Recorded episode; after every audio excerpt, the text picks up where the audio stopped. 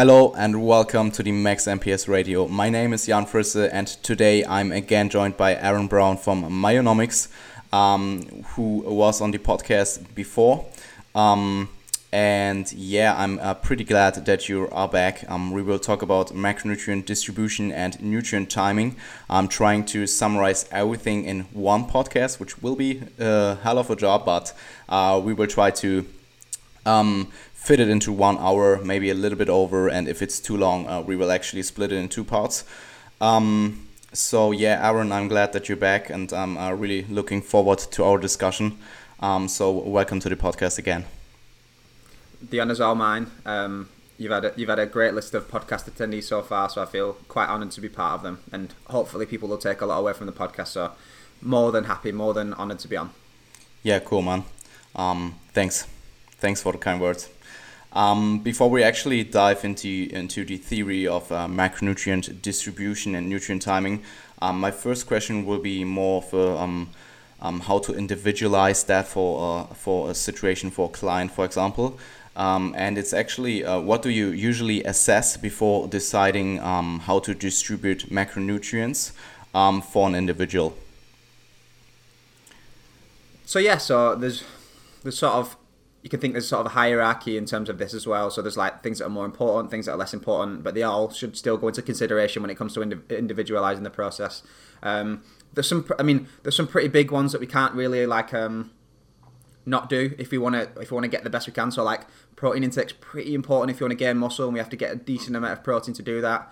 Um, and then some minimums of, of carbohydrate and fat intake are probably appropriate. But beyond that, there are some considerations you definitely make. And the first one's going to be around preference because um, outside of that, the other things yeah. are just smaller, smaller things. So adherence is the most important thing. They, they need to enjoy. They need to be able to do what you say and, and do it for long enough to get the result that they want. So preference, did they?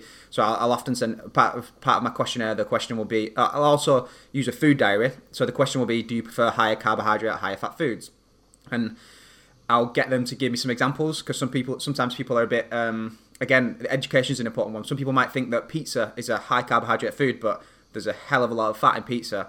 Um, so I'll get them to give me some examples. So maybe they like more of a split, and maybe from the food diary it might be obvious what they do like and what they don't like.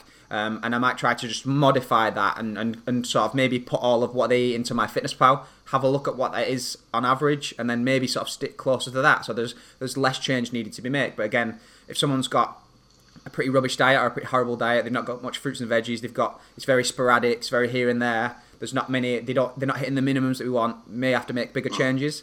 Um, but yeah, the first branch is sort of preference, um, and then beyond that, um, there's not that much. There's not that uh, that much else that really matters. Um, there's some sort of clinical populations where it might be important to take some consideration. So um, PCOS, um, type two diabetes, or uh, people individuals that are obese um, individuals with hypothyroidism that don't these populations some of them tend to deal with carbohydrates better than others. Some people tend to be better off with lower carbohydrate amount. Some tend to to not want to go below certain minimums that can be important but again it, it's not going to be it's going to be a, a, much smaller factor than than losing body fat and our uh, the uh, and to, sorry total caloric intake. Total caloric intake is going to be the the big precedent that we're trying to put in place. But um but yeah um and again it's it's also a part of it is where they're at now. So when we said protein's pretty important, um, if they're only getting 0.5 grams per kilogram, I'm not going to try and put them at two straight away. I'm probably going to try and get them close to the, the lower end of that scale, maybe one and a half grams per kilogram. Might even be too much to start with, but um, I'm going to try and push them more towards more towards the goal, but not so far away from where they're at that they can't do it. Again, adherence is a massive part of it, and um, and again, you just sort of it's important. To, uh, I always say to clients when we get an initial consultation, like the first sort of period of time of coaching is going to be sort of me learning about them. There are some some basic principles and theories and things that we um, we don't know for fact, but we know pretty pretty reasonable to think that are consistent. But individualization is all about taking a client from where they are and then just just modifying over time. The appropriate amount of volume the appropriate amount of whatever it is. It's, that's that's the coaching process. It's not yeah, just absolutely. being given a plan and then going away with it. Yeah it's it's um, also just hugely about how you adjust things and um, that what you what you said about online coaching is really um, yeah the process of um, getting to getting an um, towards the individual moving optimal uh, in an online setting. I remember um, you, you, you saw it as well. Um, on the um, RP conference in July in London.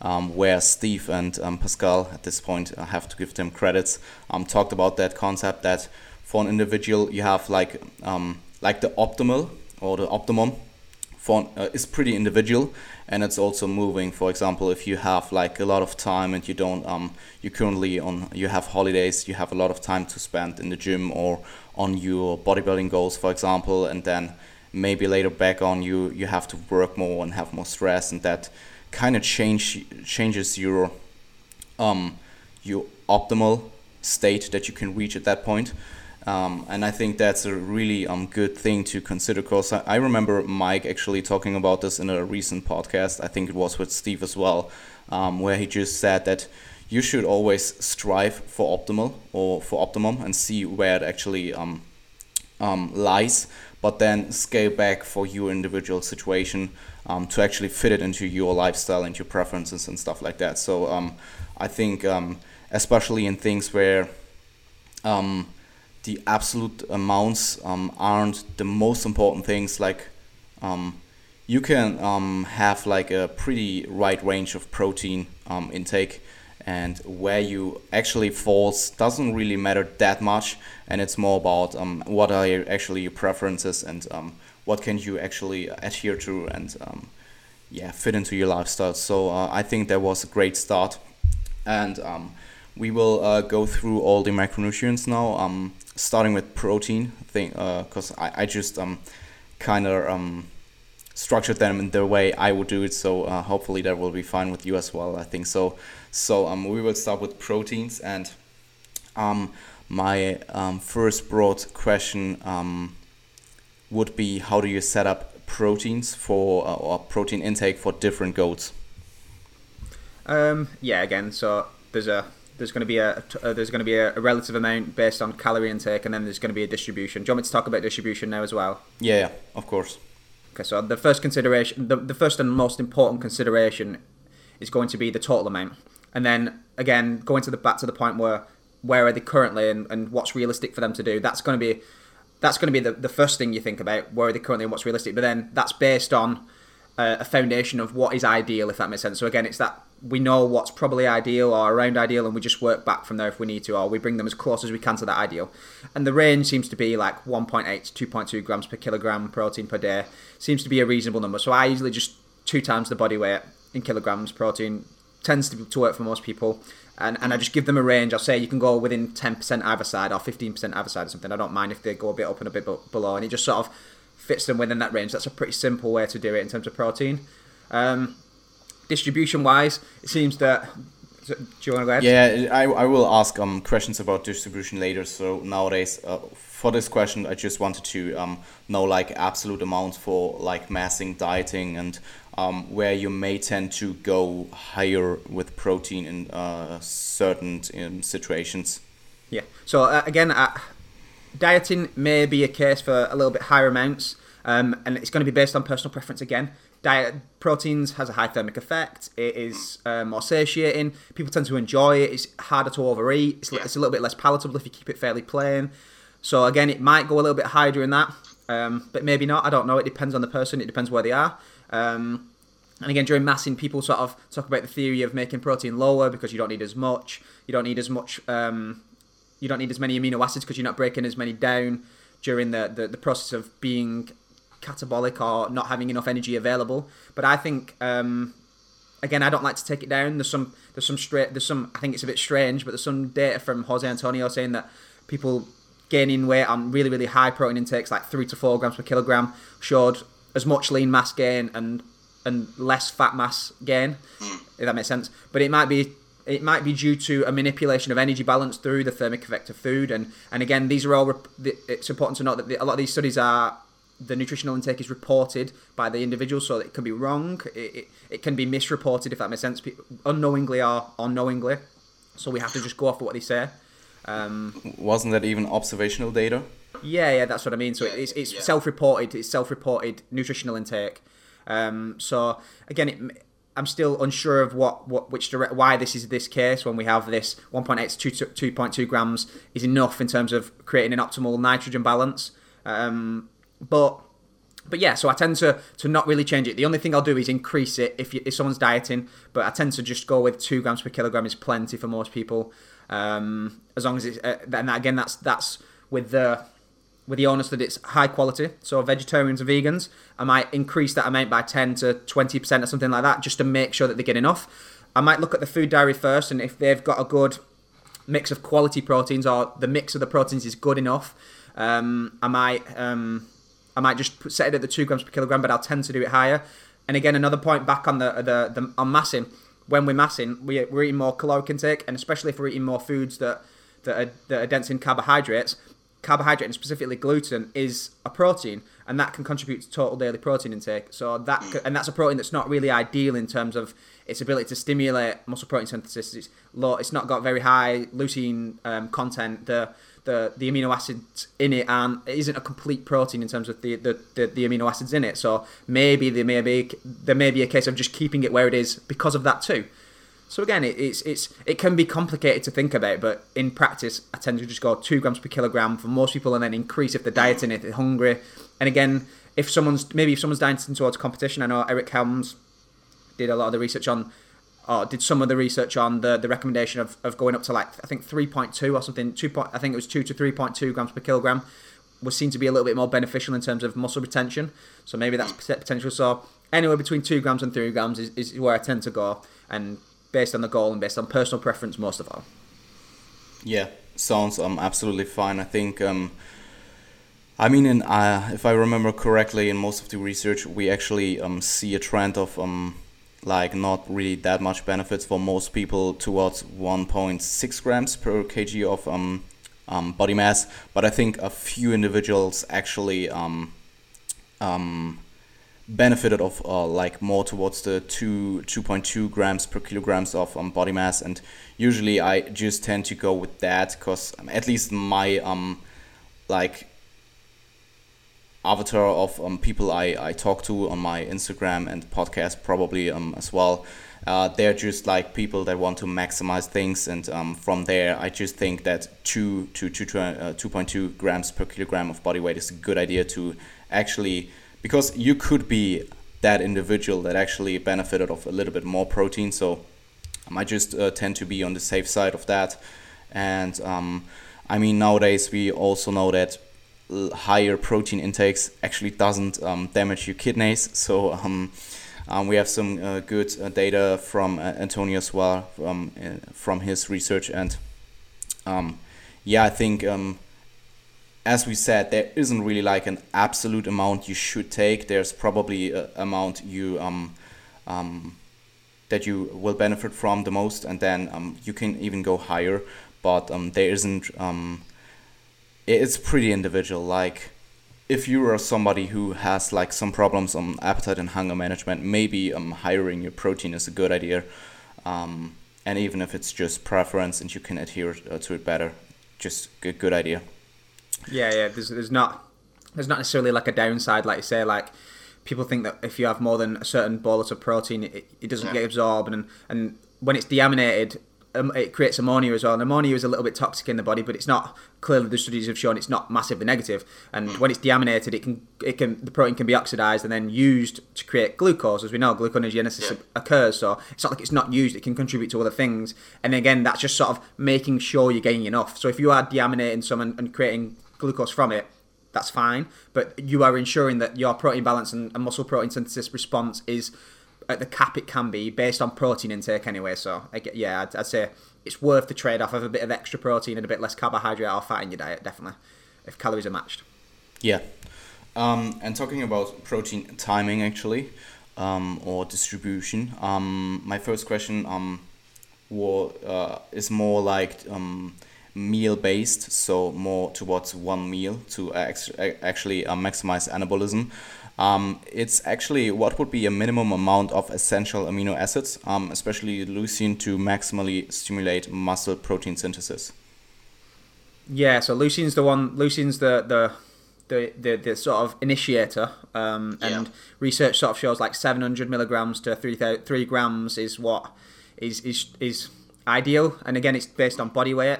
Um, and I think on a meal to meal basis, if we're, we're taking in that 2.2 grams, split that into to four to six servings, and we're looking at like 0.3 to, to 0.5 or 6 grams per kilogram of quality protein per meal, tends to do it pretty well um, on that basis. So yeah, the the the data, the, a lot of the research will show 700 mgs to or 0.7 grams to 3 grams of, of leucine is, is sufficient to maximally initiate muscle protein synthesis. And then as long as the, the protein source has a a, a, a, a complete profile of amino acids, then and the, there's enough protein total daily, then it, it tends to be fine. Yeah, uh, I usually just go with uh, three grams, three grams of leucine and uh, around ten to twelve grams of um, EAAs. Um, 12 grams is what they use a lot of, in a lot of the studies of the AA as well. yeah, I, I think ten to twelve grams, but I usually um, uh, I am a bit biased towards the higher side just to make sure. Um, but like as you said, like if we um, actually have um, that amount of um, to- total protein on the day that we actually talked about, and you kind of split that even, um, and you have like a quality source of maybe a milk product or some uh, sources of meat, then uh, like just animal protein basically, um, then you will probably hit those three grams of leucine and 12 grams of EAAs in the single meal. So, um, yeah, um, trending towards uh, more on the um, day side. So, um, how to distribute meals over the day to maximize um, anabolism. Um, my question would be, what would be your recommendation um, to split up protein over the day? Actually, Yeah, so the, um, one of the big theories that has been more popular of late is the, the theory of leucine threshold and how it and the refractory period afterwards. I think a lot of other people have talked about it and will do it better justice than I will. But it's basically there's a there's an amount of there's an amount of amino acids, uh, leucine to initiate, and then other amino acids that take you up to a maximal protein synthesis response. And then when we're there, the theory is based off that studies have shown that people um, intravenously dripped with amino acids for a period of time. It didn't it didn't stay heightened. It came back down, and the time it took to come back down to sort of a baseline level was about three to five hours, um, and then initiating again goes back up. So imagine we're trying to we, we don't we do care about the peaks, but we care about the the the space underneath the line. So we're trying to create as much space underneath the line. So we want as many peaks as we can throughout throughout the day. So but we've got to let it come back down to sort of get the biggest peak we can. So again, you could you could have them more often, but the peaks wouldn't be quite as high. But then the space under the curve would probably be similar. So it, it's not a massive thing, but but the leucine threshold makes sense, and I like I'd like to sort of use that theory to start with. So in terms of of of servings, so we said that four to six servings, so every three to five hours. Is, is usually appropriate for most people depending on how you're awake and stuff like that. Yeah. Um, and then distribution in terms of when during the day. Sometimes it seems to be to be not important but beneficial. Uh, first thing in the morning, maybe get um, a, a, a serving of protein. And I think Miguel Miguel Blacut, Blacut talked about it on a podcast. It's quite interesting that the that fasting will increase your sensitivity to the muscle protein synthesis response in terms of a protein serving, so a protein feeding. Sorry, so you won't need as much amino acids or as much essential amino acids in leucine to get the same response. So in a morning, you may not need the the 0.5 grams per kilogram of protein to get that response. You may need a lot less, so you may need, need a lot more. But but either either way, if you split it evenly, it doesn't really matter. It's just sort of semantics. But yeah, so a protein serving in the morning, Interesting. something around workouts seems to be quite interesting. So it doesn't necessarily matter if it's before or after. Um, the potentially maybe benefit after, depending on how long your workouts are as well, um, because the the the anabolic response of training sort of heightens the response to um, to amino acids. Um, so and and that the response is, is elevated and it seems to, to, to dip or the, the, the sensitivity seems to dip as time goes by. So if you take advantage, it doesn't mean you have to run out of the gym and have a protein shake, but it means that if you have something in that first like hour to two hours, it's going to be the more sensitive you are going to be to pro to amino acids, if that makes sense.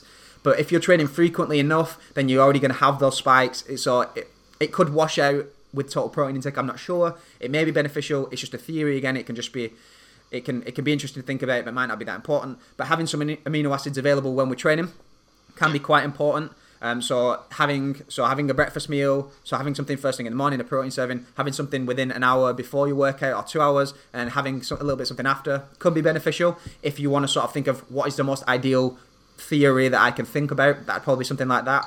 One of those servings, and then there's some potential benefit for some protein before bed. So like some of the research on casein protein has been like that the MPS was maintained overnight, um, resting, meta- resting metabolic rate was improved overnight. So again, I don't, I don't know if it's just mechanistic or if it's going to have a, a make a difference long term. But if but it, if it can help you sleep, so having having some food before bed could maybe help you sleep. The amino acid tryptophan is a precursor to serotonin that can help sleep. You can have that in your amino acids. Again, maybe if we talk about carbohydrates later, that could be something you could sort of mix a carbohydrate and protein meal that that could be beneficial. But yeah, so like the the morning bedtime and then workout window maybe is, is sort of the times where I sort of think about it. And then anywhere in between, if they want to have the six servings or the four servings, is fine by mm. me. Yeah, absolutely. Um, sounds really familiar to what I uh, actually educate my clients on, and um, I think for a minimum, um, when you're actually gaining three meals, is kind of like a minimum. And if you want to kind of maximize things, you want maybe um, want to uh, trend more towards the four to uh, maybe even higher side, like four, four to six, probably pretty much the same. Um, and I think we um, can't can't really, or we didn't um, actually showed a difference between three and four meals um, over the day, but just mechanistically and just um, the logic behind it makes sense. And um, I think you really summarized that pretty good. I think the three to five hours are really dependent on like protein source, what what kind of protein you're actually eating, um, like what amount of protein you actually eat, and um, other like macronutrients that influence your uh, gastric emptying rate. Um, for example, if you eat like um, lean meat, but you eat like a hollow, like like just a lot of carbs and fat with it, that will sit in your stomach quite long. So um, yeah, those um, three to five hours are really dependent on a few factors other than protein, just like just protein.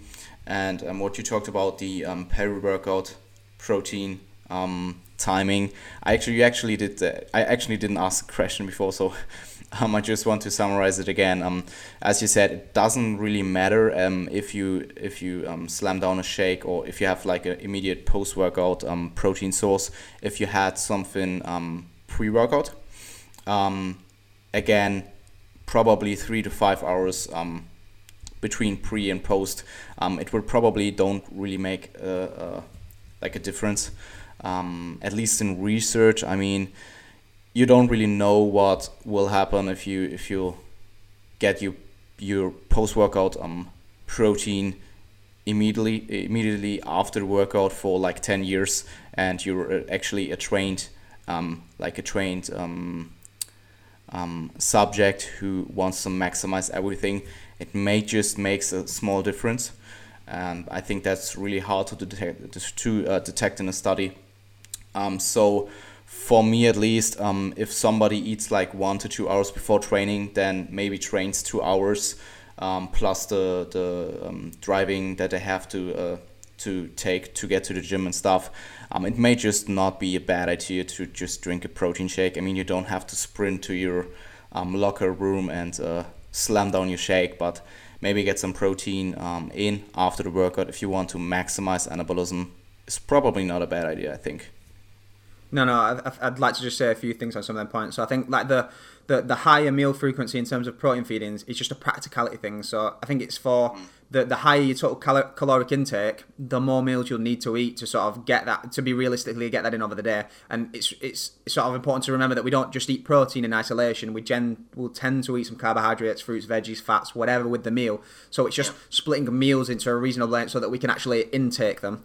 Um, and then in terms of the protein window, I think there are times where it can be more important and less important, or potentially more important. So in a hypercaloric state, we're sort of going to have amino acids or, or or nutrients in the blood that are going to prevent um, amino acids being broken down or being used for other things. So we're gonna it's gonna be less important during that time. But hypercaloric times, we might have a higher use of nitrogen, use of amino acids for fuel because we're eating less calories than we need. So there's a potential for that, especially if we're training hard and the leaner we get. So maybe it'll be a little bit more important during that time. So maybe getting something before and after may be more important at that time.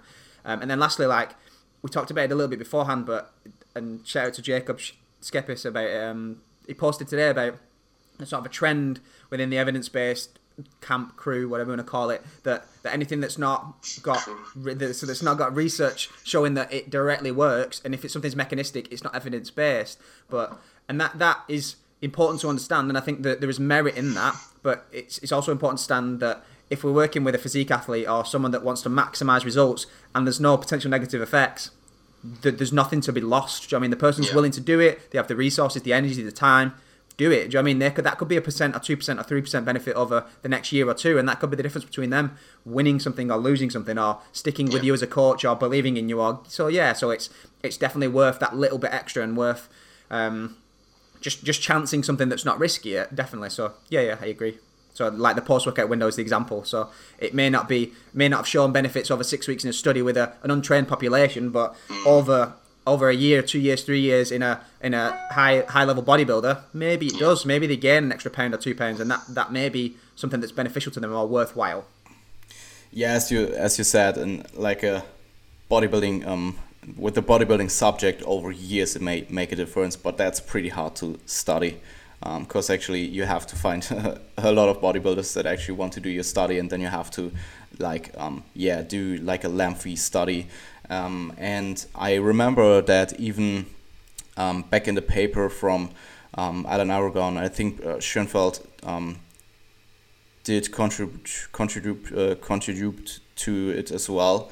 They even tend to say that they still like the um, just like the uh, the shake post workout, um, just for practicality, um, so they don't have to like I mean you you you can you can skip it, but then you tend to still have to eat within like let's say one to two hours and uh, let's say you have to drive back and then you have to shower and stuff like that and you got work to do and then you have to cook and it may just be super practical and super easy super fast to just drink a protein shake and, and don't have to worry about um, um, getting protein in um, post workout as, fa- as fast as possible in a quote unquote so um, yeah, I think that summarized that one pretty well. Um, is there anything left for protein you want to say about um, timing or distribution?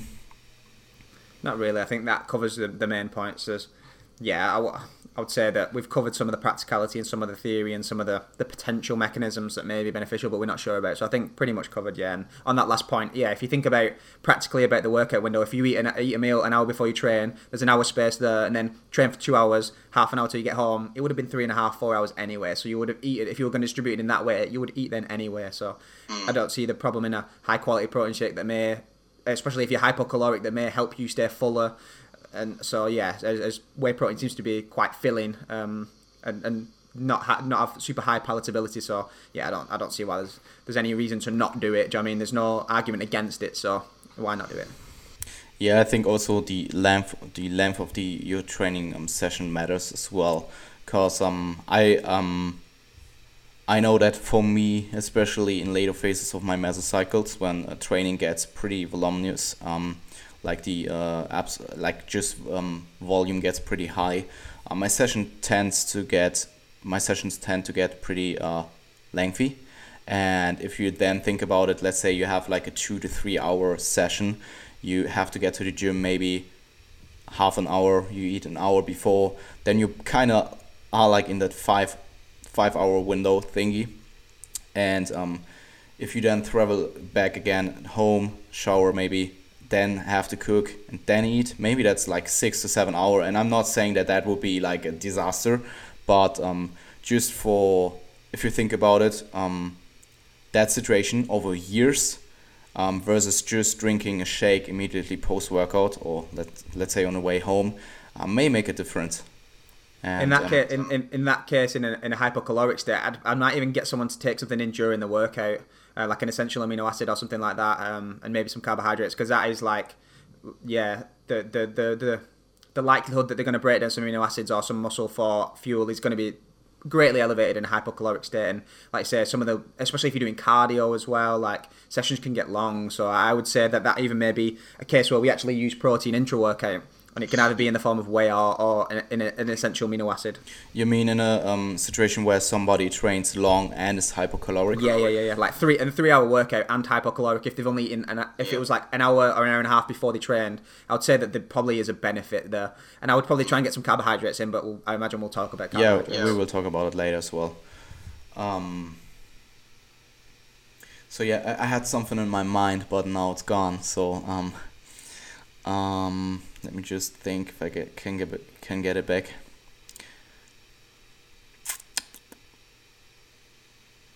Yeah, I, I think we will just uh, move forward and maybe um I can um get it back later.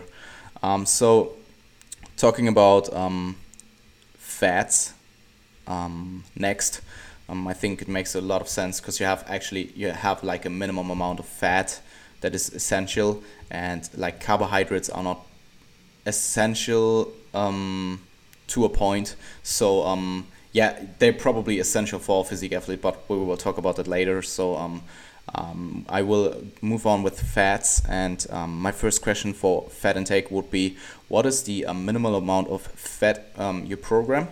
Um, and what would be a good rationale to go higher than that?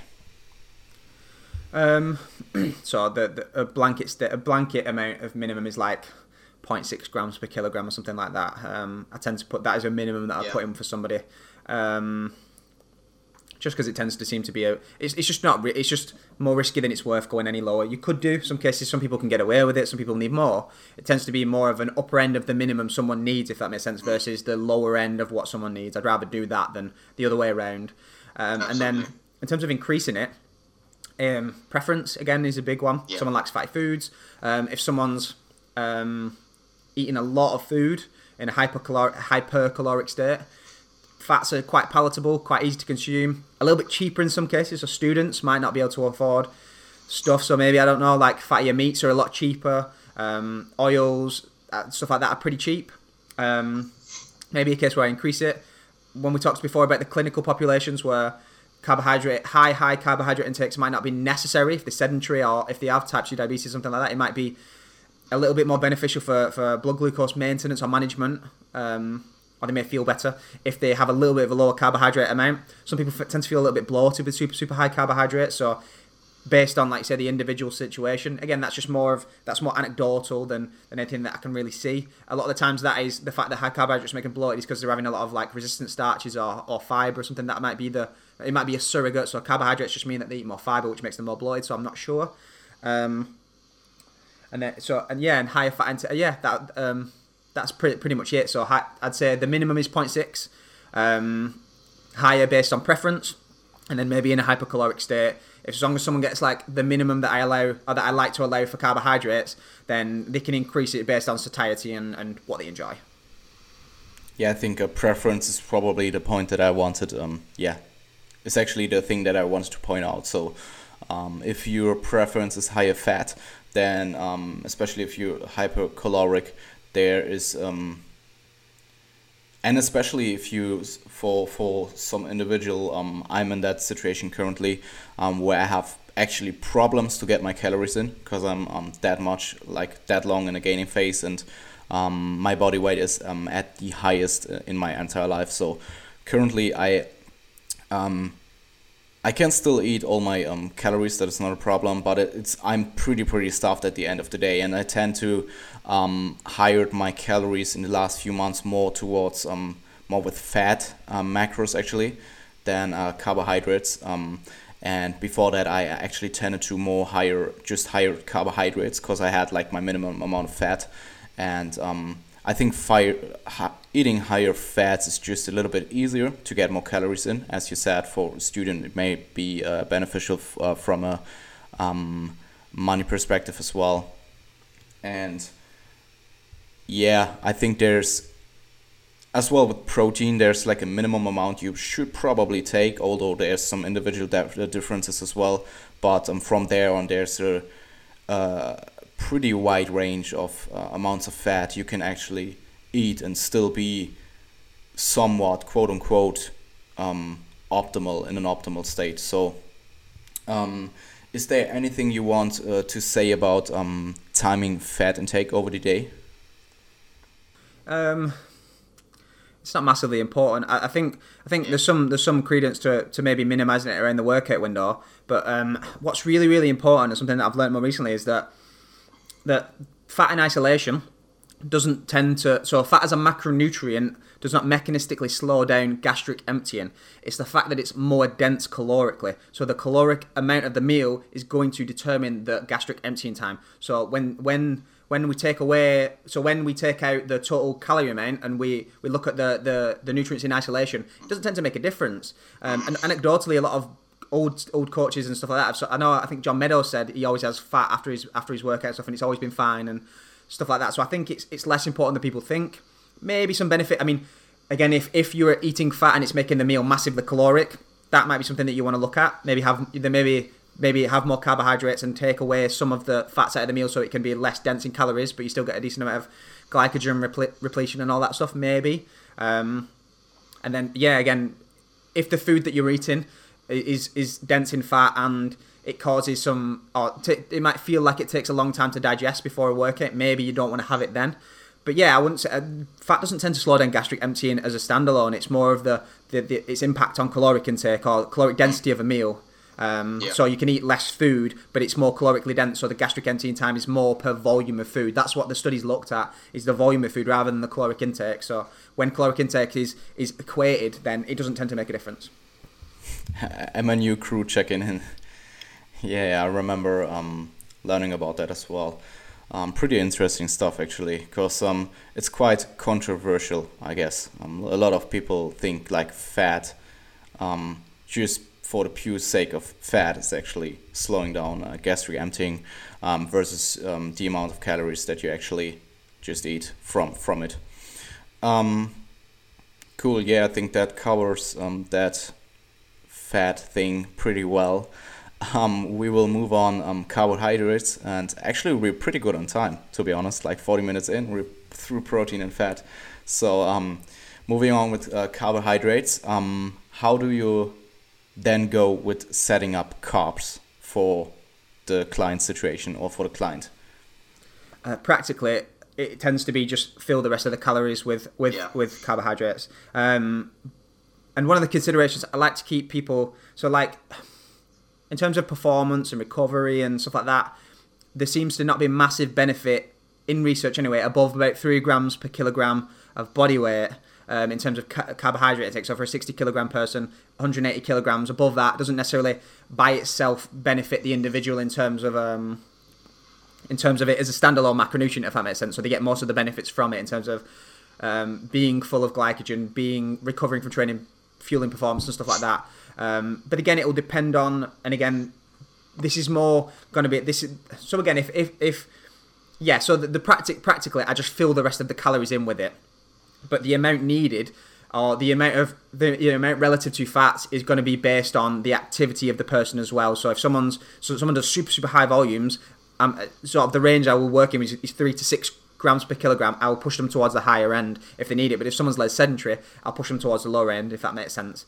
Again, it, it, practically it doesn't make a difference, but as a recommendation, three to six grams per kilogram is what I go with. Um, if I was going to recommend an amount uh, of carbohydrate, but, but, practically it's it's super simple. I just um, just fill the rest of the calories in with it.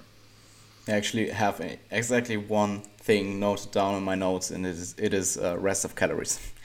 It's it's yeah. It's, I mean, if we're going to keep the calorie amount the same, it, it, that's the only way we can do it anyway. But yeah. Yeah. Um, do you see any um, regarding timing? Um, maybe we can um, talk about general timing before. Um, my next question uh, is actually: Do you see any benefits in uh, peri-workout carb timing? But um, maybe we can talk about having carbs at other times of the day other than your workout before we actually dive into that. So yeah, so as we talked about before, like the if we're not talking about the peri-workout window, um, before bed is the only time where I'd really see any benefit. So the the, the amino acid tryptophan is quite heavily dosed in carbohydrates, or the, one of the amino acids in gluten, for example, um, and that's a precursor to serotonin that can help sleep. Um, so carbohydrate intake before bed is shown to decrease sleep latency, treat sleep onset latency, um, prevent the amount of wake ups during bed, all these other things. So it, it can be beneficial to that. Um, it can also be nice to go to bed feeling a little bit fuller.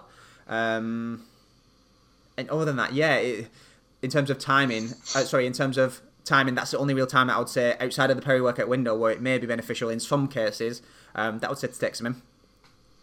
Yeah. And again, uh, sorry, again, outside of that, it's, again, it's preference. Sorry, again, yeah, preference is always the most important thing. Yeah, um, that's usually one thing I tell um, clients when they ask about um, how they can um, better their sleep quality and their sleep hygiene is maybe just get some carbs um, biasing towards your last meal before bed. Um, and even then, you have to kind of um, see that you aren't too full. Um, so you don't, um, if, if you're massing and you have problems like me, don't save all your carbohydrates for your last meal before bed. Um, um, it's quite interesting because normally when I'm dieting, I actually tend to save a lot of calories uh, for the evening because then I I'm kind of um finished with work and I can chill out and eat my stuff and I don't have anything to do. So um, before sleeping and then I can actually um, sleep good because I'm not hungry. Um, but when I'm on higher calories and I get problems like I have currently I tend to spread my um calories more over the whole day. So I, I tend to get um, a lot of calories in in the beginning of the day as well which I usually don't really like to as it costs me time in the morning and sometimes I'm feeling uh, lethargic from from it. But right now it's just like a necessity to, to just get my calories in over the whole day. So uh, uh, I remember um, I had to sometimes eat like two thirds or something of, my calorie day uh, intake um, at the end of the day, and um, which equalize about a good uh, 2,000 calories for me right now. Um, which in when I'm dieting it wouldn't be a problem, or when I'm um, early in my gaining phase. But like right now, like eating one uh, 2,000 or more calories in one sitting is pretty tough for me, and I'm a good eater normally.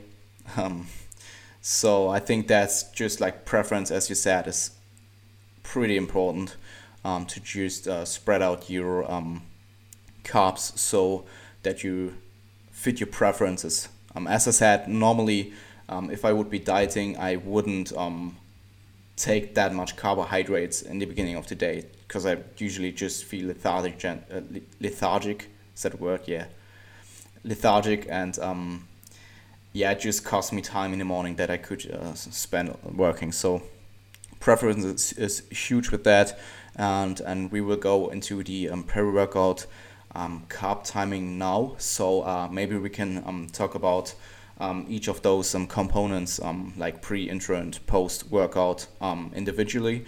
Starting with pre. So, uh, what would be your recommendation or things that you would consider towards your pre-workout carbs? Just just want to make one little point on that. What you said before about you feeling lethargic after a carbohydrate meal. So like the term for that is is um, postprandial somnolence, and that's related to carbohydrates. Yeah. So something that maybe is a practical thing that for someone massing could do is is make earlier meals in the day more carbohydrate, so more protein and fat based, so that they get less of that during the day, and then maybe if it's especially if it's a denser sort of carb, source of carbohydrates, so like cereal or something like that, you can have that before bed, so you get the benefit of feeling a little bit more lethargic as well as the release of tryptophan and all those things. So maybe you could Yeah. daily periodization of carbohydrates could be could be um could be switched towards that. So maybe you could do something like that again. Um, but that's just a practical thing that may work. I've never really tried that to be totally honest. I've never I don't really work with a lot of my clients want fat loss, so a lot of them don't tend to, uh, some of them do, but a lot of them don't tend to take massive amounts of uh, carbohydrates in. But yeah, that could be a practical benefit. Um, but yeah, in terms of sorry, go on. In terms of pre-workout carbohydrates, Yeah, yeah. Just just one really quick uh, question. If you actually um, change your carbohydrates from training and rest days, do you um, do like daily undulating carbohydrates? It depends on how often. So it depends on how often someone trains. Um, if someone trains like more than three days a week, your your, your off days are, are, recovery days for training. Whereas if you train like three days and you've got like two days or three days between training and you're not that advanced, then you could probably get away with that. Yeah, you could probably reduce it on off days because you're already going to be replaced, especially if you're, you, I mean, like during a maintenance phase as well, you could definitely do that because you're not, the, the need to replete glycogen isn't as, as, as the, isn't as serious. Serious is probably not the right word, but isn't as intensive. So you're going to be pretty repleted most of the time if you're at maintenance, and especially hypocalor- hypercaloric. You're going to be repleted all the time. So uh, maybe it, I don't think it'll make a difference to results, but you can maybe do it for practical in practicalities terms. Yeah, yeah, maybe. That question was actually more towards a joke um, for your daily uh, daily undulating carbohydrates, but now you covered the um, weekly weekly um, changes in carbohydrates as well, um, as you could potentially do it. Um, I think like just practic uh, practicality wise, there isn't. Uh, it's probably more of a, a cost for you to uh, kind of have like different carbohydrate goals, especially if you're massing or something. Um, to have different carbohydrate goals for rest days and training days, um, then you would have a benefit from. But uh, I think if you can stick to it and you don't have any costs from uh, tracking different goals um, for different days in the week, you can do it. Um, I, I had the question on my Instagram a few days ago, um, or I did uh, answer it in a solo podcast, and my answer was just like, uh, if you want to do it, do it, but um, I don't think it will be a benefit at all especially in a in a hypercaloric uh, state. In a hypercaloric state, like when you're dieting, um, there is maybe some rationale to do refeeds, but uh, yeah, maybe um, I'm more towards the not refeeding side, but.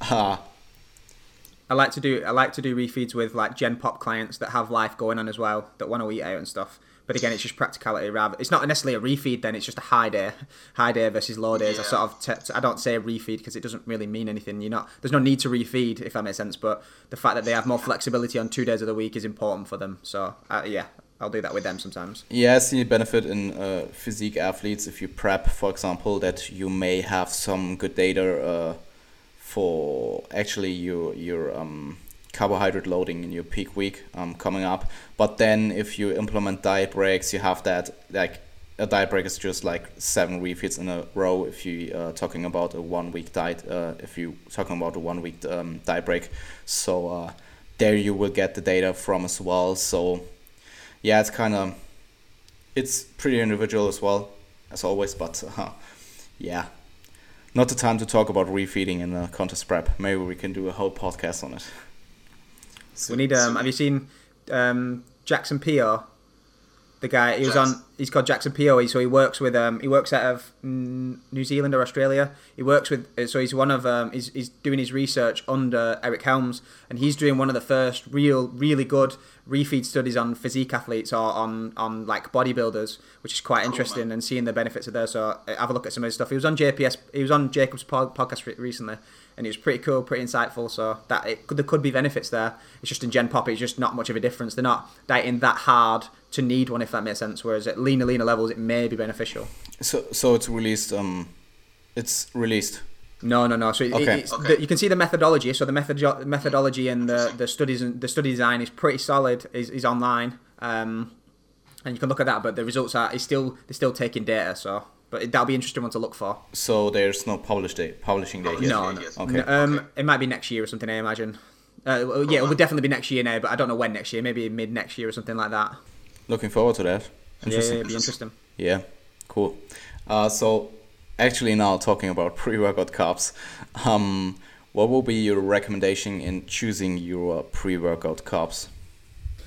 Um, so there's only really three cases where I'll sort of dictate having some carbohydrates pre-workout or at least peri-workout is. So two a day training is pretty important. So being having not just having carbohydrate available, but being repleted um, of carbohydrate by your next session is pretty important if you want to maintain performance. Um, individuals that have super long workouts, like we say, like towards the end of mesocycles or towards the end of contest preps when you're doing cardio as well, um, and then hypocaloric states. Um, are, the three states that I would sort of dictate someone having. Other than that, it will be preference. If they like to have something before and they feel good in it, then they can have it. If they don't, then they don't. If they have time, they have time. Um, and then recommendations. Um, it's it's an amount that can that you can consume once it in your stomach and anecdotally improves performance. So we may start, may start on the lower end and then go up. So maybe it's like 30 to 50 grams to start, and then if they feel like they can have more, they can have more. If they don't, then they don't. And it's it's not. I don't think there's any cut and dry like science behind that sort of thing, and I don't think we'll really get much. But in resistance training anyway. But but yeah, they're the the three states are more important. Where I'll say have some of your carbohydrates here, and maybe have like, I mean, I may be giving away, but like 30 to 40% of total cal- carbohydrate intake around the workout window in those three states potentially. Um, yeah, absolutely. And I think just like anecdotally, um, people tend to have more benefit from pre-workout carbs when they are hypercaloric, and that um, changes with the length of the diet as well. So um, what I usually tell people um, if they are dieting, may just a good idea to have some carb carbohydrates pre-workout. And um, in terms of what carbohydrate, I tend to say, because that is pretty individual as well. Some people uh, do well on high glyc- glycemic um, index carbs, and other are more towards the um, lower glycemic index carbs that they just tend to feel better. And uh, I usually just go with the recommendation of not feeling bloated um, and actually feeling energetic and satisfied. Uh, they should satisfy you long enough to survive your training. So. Uh, if you feel bloated and not energetic and you're hungry um, after an hour, you may uh, have to reevaluate your carbohydrate source pre workout. Um, in terms of um, amounts. I mean, if you're dieting, you don't really have a choice towards the higher side, but as you said, like 30 to 50 grams, probably a good choice. And if you're massing, I think anything over 100 grams or something pre workout is uh, pretty, uh, yeah. I think I can I could probably tolerate it, but um, I have to consider that I'm pretty um, um, pretty resistant to like um, feeling bloated in, in training, I, I don't really have like a, a problem to eat and then go train immediately. Um, that may change with now um, me being in a gaining phase for a long time and just my stomach um, um, um content is pretty high all the time. So, but when I'm dieting, I can eat a lot of like a lot and then immediately go train and i think a lot of people don't feel like that and i definitely have to consider my um my myself as an individual who can tolerate that, and not everybody can. So um, be aware of that. and in terms of um, intra workout carbohydrates, do you tend to um, recommend those to people, or do you? Uh, how do you go about that? Um, if someone's had a pre-workout meal, um, I would only really recommend one if it's a long workout. Um, yeah. But again, that's again that's in hypocaloric and um, two a day training or, or, long sessions. So again, maybe if they've had a pre-workout meal, it might not be that important. In a hypercaloric state, it might just take too much food away from them during the day, and they might end up yeah. full. But in a massing phase, it can be beneficial because it's just an easy way to get carbohydrates in, as well as maintain hydration and electrolyte balance and stuff like that. Because a lot of them come together with a like a Lucozade mix or a Gatorade or whatever can work quite well because that can help with that whole thing and can you can get 30 to 40 grams of carbohydrates in pretty easily during a workout without really thinking about it as well as yeah. benefiting hydration um, so maybe that um, so maybe in that case i would do um, just for practicality terms and if someone's like you say really really full um, of food and doesn't really enjoy eating that much anymore um, i'll probably do that yeah um, I think uh, in a hypocaloric state, you often uh, are just too restricted in calories to to any kind of um, intra-workout carbohydrate. Um, I tend to recommend it for people that are hypercaloric or hypocaloric if they can spare the calories. And even if they're hypercaloric, they have to spare the calories um, because some people even uh, are struggling into um, even more in their gaining phases with uh, calorie and appetite hunger management. But um, I usually tend to recommend it to people who have really long workouts, as you said. Um, and if they can spare the calories, um, it may regulate blood sugar back to normal in a long session, and um, you have some glucose receptors in your mouth. Um, and anecdotally speaking, that will maybe result in a little bit more energy towards the end of the session, and uh, maybe through that you're a little bit more motivated to just put in a little bit more intensity towards later parts of the sessions. Uh, I just noticed that for myself, and uh, uh, from client feedback. And as you said, it's also a pretty good way to just do like 40 grams of carbs um, to just get it back, uh, to, to, to just get it in um, while I'm training. Um, it doesn't really, I don't have to slam it down. It just be like little pieces of dextrose I take in, or maybe Gatorade or something. As you said, um, we don't have that in Germany, unfortunately. Um, or have we Gatorade? now we have Powerade. We have Powerade. Yeah, yeah. Um, but yeah, I think uh, those are the only few situations where I think for uh, yeah resistance training and intra-workout carbohydrate would be beneficial. How do you go about um, post-workout carbohydrate recommendations, if you have any? Um, again, it it just depends on the state. So it and it depends on what they've had. If if it's someone that's so again, one of the things is that the research showing that that carbohydrates and protein are beneficial after workout and they attenuate the the muscle protein synthesis response. It's unsure whether it's just the the protein that's doing most of the benefit because in some of the Yeah. cases where it's been protein and carbs, the amino acids in the protein has not been sufficient to based on what we know now about leucine threshold and stuff or the potential of Yeah. leucine threshold to actually stimulate muscle protein synthesis the most. So maybe the carbohydrates bridge that gap if someone wasn't taking enough protein, but we don't know if protein by itself is enough. So if someone's Yeah. taking protein in, um, then I tend to not be that bothered. The, there's some theory around being more insulin sensitive after workouts, and we may be able to uptake nutrients a little bit more effectively into muscles re- relative to fat and stuff like that. Um, and being glycogen repleted earlier could be beneficial. But if we're already taking in carbohydrates before the workout, um, if the workout isn't super super long, um, then maybe we'll still have enough carbohydrates to be benefit of that. Especially if we're having a protein shake and then a meal not that long afterwards. Um, then I wouldn't say it's massively important. If someone's going to do two a day, I would tend to recommend a pre-workout carbohydrate meal and then a post one. And with the post one, we can increase. We have, if we have some protein in that as well, repletion of the glycogen is a li- little bit quicker. And interestingly, in, in putting some caffeine in that meal can help the absorption of, and the speed and the rate of absorption of, of glycogen. So having a little bit of caffeine in that meal as well can yeah, it can attenuate the speed at which we replete glycogen. I'm not. I'm, I don't know if I'm a massive fan because caffeine's a stimulant, and I'd rather them to try and recover. I don't know if I'd rather them recover after workouts, if that makes sense, Yeah. rather than re-stimulate the nervous system. I'd rather them start the recovery process. I don't know, but then maybe the case is I don't want them to be fully recovered. I want them still to be ready to go and then recover after the next work after the second workout. I, am not sure there. But there's research showing that caffeine can improve the absorption of glycogen or glucose and, and storage of glycogen.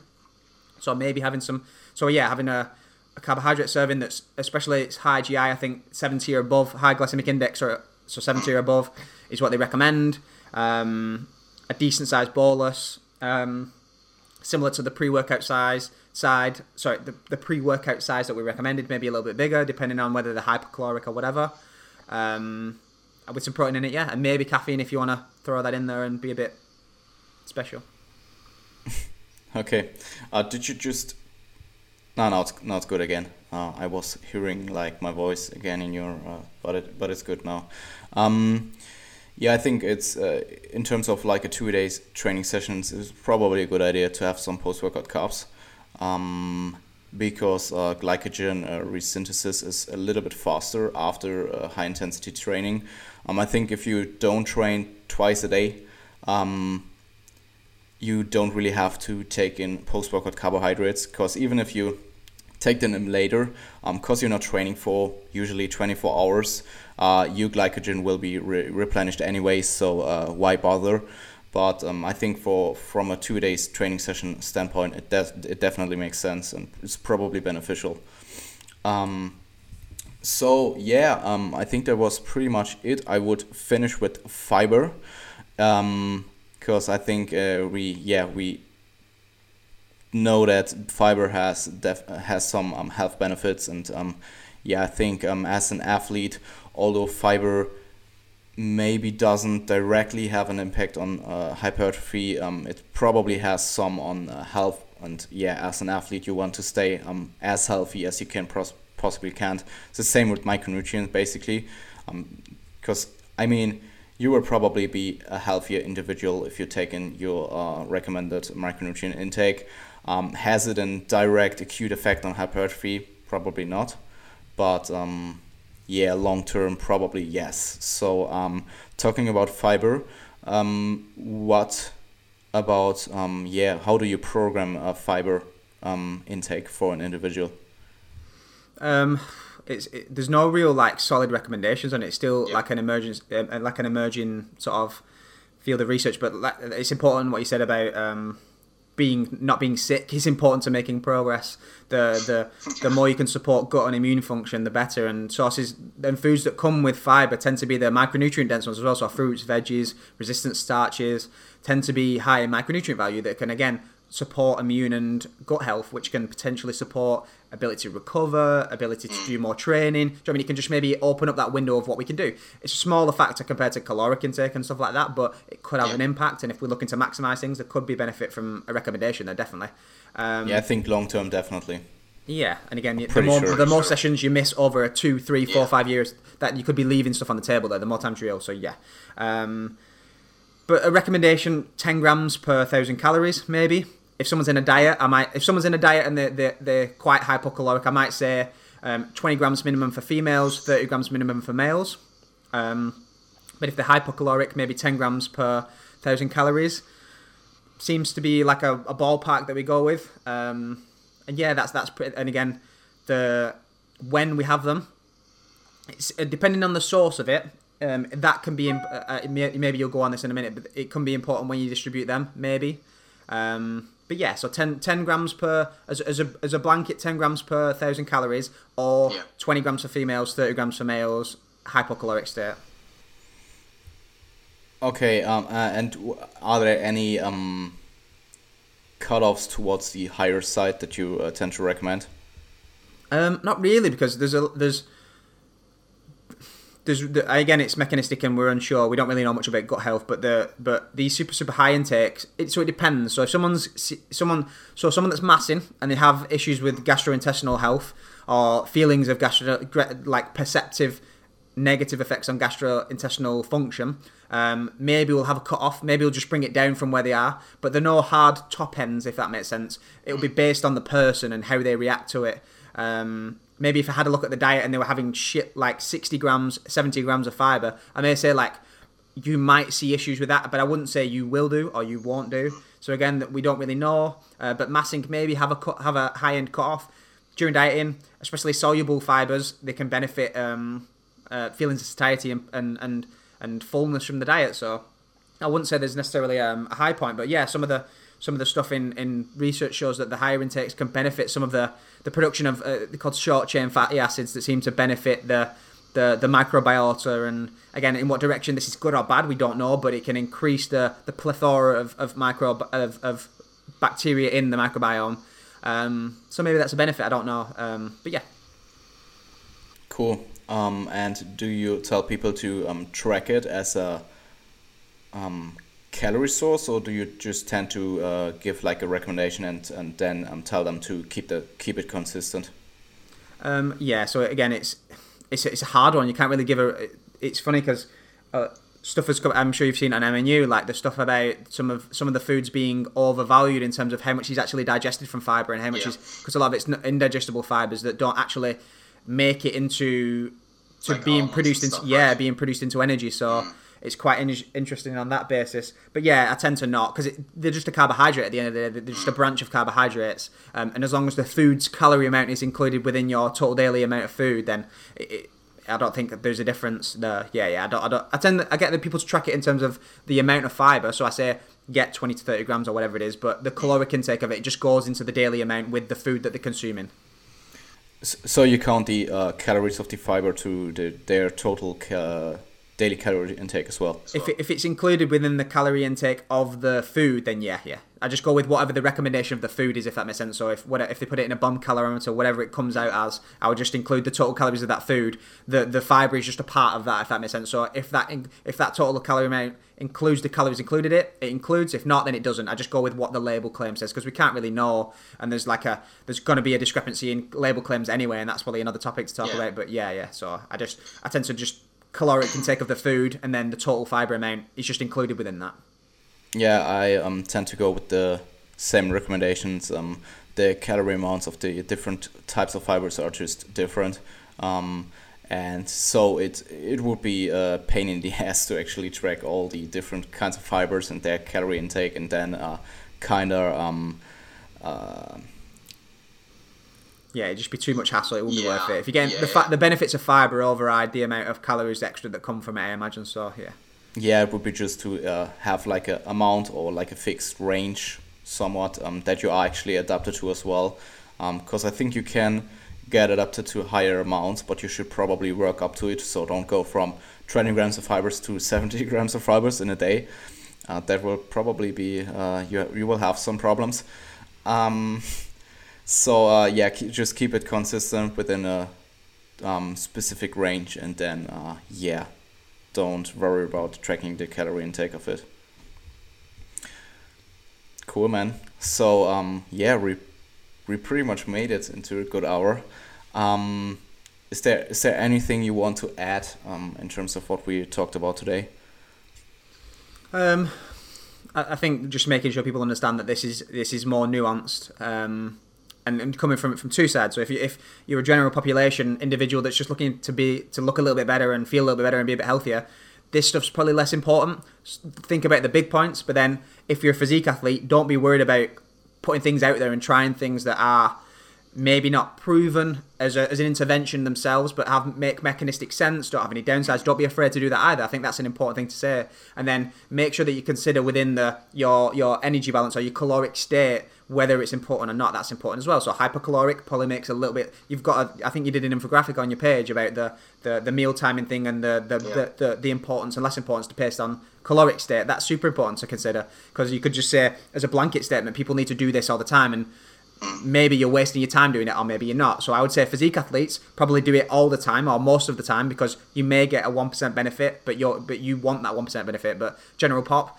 maybe think about more of it or then maybe maybe you could sort of have it as a scale again. So someone that's really really advanced consider it all the time. Someone that's intermediate, consider it based on caloric state. Someone that's beginner and doesn't really care, or just wants a bit of benefit, or just wants to improve the physique a little bit. Don't really think about it too much. Just think about total amounts. So yeah, think about macronutrient amounts versus distribution yeah, sort of maybe have a sliding scale. Yeah, good point. And uh, I mean, my demographic uh, and the demographic of the podcast probably pretty advanced, and they want to uh, know about all the nitty gritty and about maximizing potential and um, being in a the moving uh, individual optimal state. Um, but for Gen Pop client, I could imagine that even things like um, timing and stuff could stress them out so much that they actually lose adherence and then like adherence is so much more important than like timing carbohydrates uh, intra workout or something. So um yeah good good point. point and uh, i mean um, in the end it really depends on your situation and on your uh, on the individual. So um, yeah um, nice nice little discussion to wrap it up. Um, if you want you can uh, plug any of your content or um, services or products that you have, and then uh, we can finish it. And yeah.